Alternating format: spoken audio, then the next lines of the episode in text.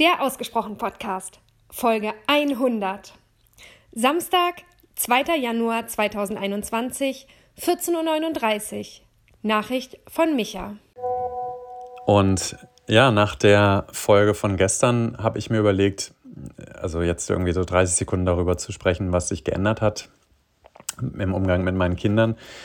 Da habe ich gedacht, ich, ich erzähle jetzt einfach noch mal ein bisschen mehr drüber und ähm, habe gerade so ja, überlegt, was dann noch alles anders geworden ist. Also was, was für mich anders geworden ist in Bezug Umgang mit meinen Kindern ist zum Beispiel, dass ich viel mehr Verantwortung übernehme für Dinge wie meine Vorbildfunktion als Papa. Also ich habe früher nicht großartig darüber nachgedacht, wie, welche Werte ich beispielsweise meinen Kindern transportiere. Also ich habe ja damals, ähm, als ich geheiratet habe, den Namen, den Nachnamen meiner Frau angenommen und ähm, das war eine sehr bewusste Entscheidung und da habe ich von meinen Eltern damals ziemlich viel ähm, emotionalen Ärger abbekommen, weil die das halt total komisch fanden. Ja? Also das macht man halt nicht. Das macht Mann mit Doppel-N halt nicht, ne? sondern das macht Frau. Und meine Eltern haben dann anscheinend so einen Wert von Tradition ähm, mit reingepackt, der mir gar nicht bewusst war, dass der bei meinen Eltern überhaupt so da war. Und am Ende, klar, wenn dann Enkelkinder kommen, dann ist der Nachname jetzt auch nicht mehr so wichtig.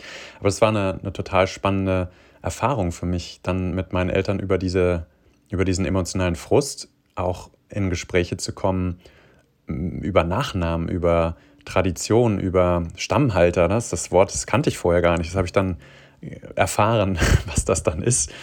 Und ja, darüber mache ich mir sehr viel Gedanken jetzt mittlerweile, zu gucken, was sind denn die Werte, die ich meinen Kindern transportieren will, weil ich jetzt ganz alleine dafür verantwortlich bin ne, und das nicht irgendwie, ähm, also da sind wir als Eltern natürlich beide für verantwortlich, aber ich sehe mich da jetzt in dieser Zeit, in der ich äh, mit den Kindern unterwegs bin und ja auch diese Vorbildfunktion viel klarer habe, dann weiß ich halt, dass jede meiner Handlungen, jeder meiner Sätze, jeder, jedes, jede Interaktion, die ich mit anderen habe, immer auch eine Möglichkeit ist, ein gutes oder ein, ein weniger hilfreiches Vorbild zu sein. Und ja, das hat dazu geführt, dass ich mir viel mehr wieder über meine Werte Gedanken gemacht habe und auch überlegt habe, beispielsweise, was mir sehr, sehr häufig durch den Kopf geht, ist, was ich meinen Kindern eigentlich an Skills mitgeben möchte, was sie vielleicht in der Schule nicht gelehrt bekommen und wo viele meiner Coaches dran ähm, rumzuknapsen haben. Und ich habe es ja gestern gesagt, das ist zum Beispiel dieses Thema Grenzen setzen. Das, das haben so viele Menschen und ähm, wie gesagt, ich will mich da gar nicht ausschließen, merke aber, dass ich da zumindest bewusst mit reingehe und gucke, oh, wo, wo zwickt es mir jetzt gerade im Magen, wo ich mir vielleicht eine Grenze schönrede, die eigentlich schon überschritten ist, wo ich zu feige bin, das Maul aufzumachen und zu sagen, nee, das möchte ich nicht machen. Ähm, und sowas auch den Kindern zu vermitteln, ähm, Werte zu haben, sich auch um sich selbst zu kümmern, also für sich zu sorgen, sich gut zu tun, äh, nicht so, so ähm, weiß nicht, Glaubenssätze zu haben wie erst die Arbeit, dann das, dann das Vergnügen, sondern auch mal Vergnügen zu haben, dieses Kindliche auch in sich zu haben. Dieses Kindliche, das was, was ich total vermisse in mir, also durch die Kinder ist das nochmal wieder rausgekommen und ich habe das innere Kind von mir auch wieder ein bisschen pflegen können und, und auch ernster genommen jetzt in den letzten äh, paar Jahren aber das, das Kindliche, dieses Spielerische, das, das ist was, was ich bei ganz vielen Menschen auch immer wieder raushöre, dass, dass ihnen dieses, diese Leichtigkeit auch fehlt. Und so diese Leichtigkeit, sich auch zu bewahren, äh, nicht zu sehr in Regeln zu äh, unterzugehen, das ist was, was ich meinen Kindern total mitgebe.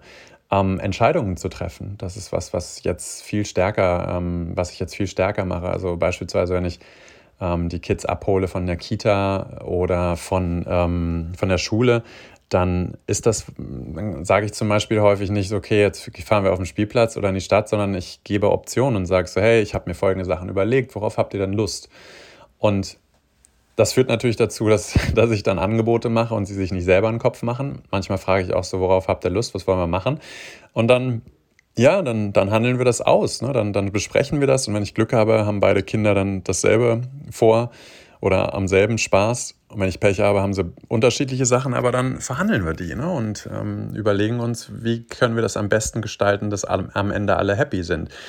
Und das sind Dinge, die viele Menschen verlernt haben, auszuhandeln, Bedürfnisse zu äußern, zu gucken, welche Strategien ähm, und welche Dinge könnte man tun, um diese Bedürfnisse zu stillen und, und Spaß zu haben einfach. Und ja, meine Kinder da auch ernst zu nehmen, das ist was, was mir ganz wichtig ist, sie nicht als Erwachsene zu behandeln, weil das sind sie einfach noch nicht, aber ihnen auch zu sagen, ich nehme das, was sie da von sich geben, ernst und möchte das mit integrieren und, und einbeziehen.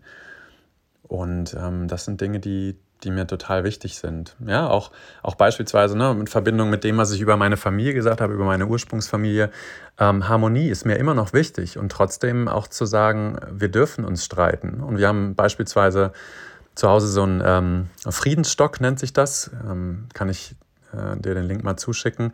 Das ist ein äh, gewaltfreie Kommunikation-Tool, ähm, was genutzt werden kann, um einfach die Schritte der, der gewaltfreien Kommunikation auch bei Kindern schon, ähm, ja, auch, auch denen das mal nahe zu bringen oder anzubieten ne? und zu gucken, wie kann man auf ganz kindliche Art und Weise sehen, was nimmt man gerade wahr, was sieht man, was hört man, was riecht man, was fühlt man, was auch immer.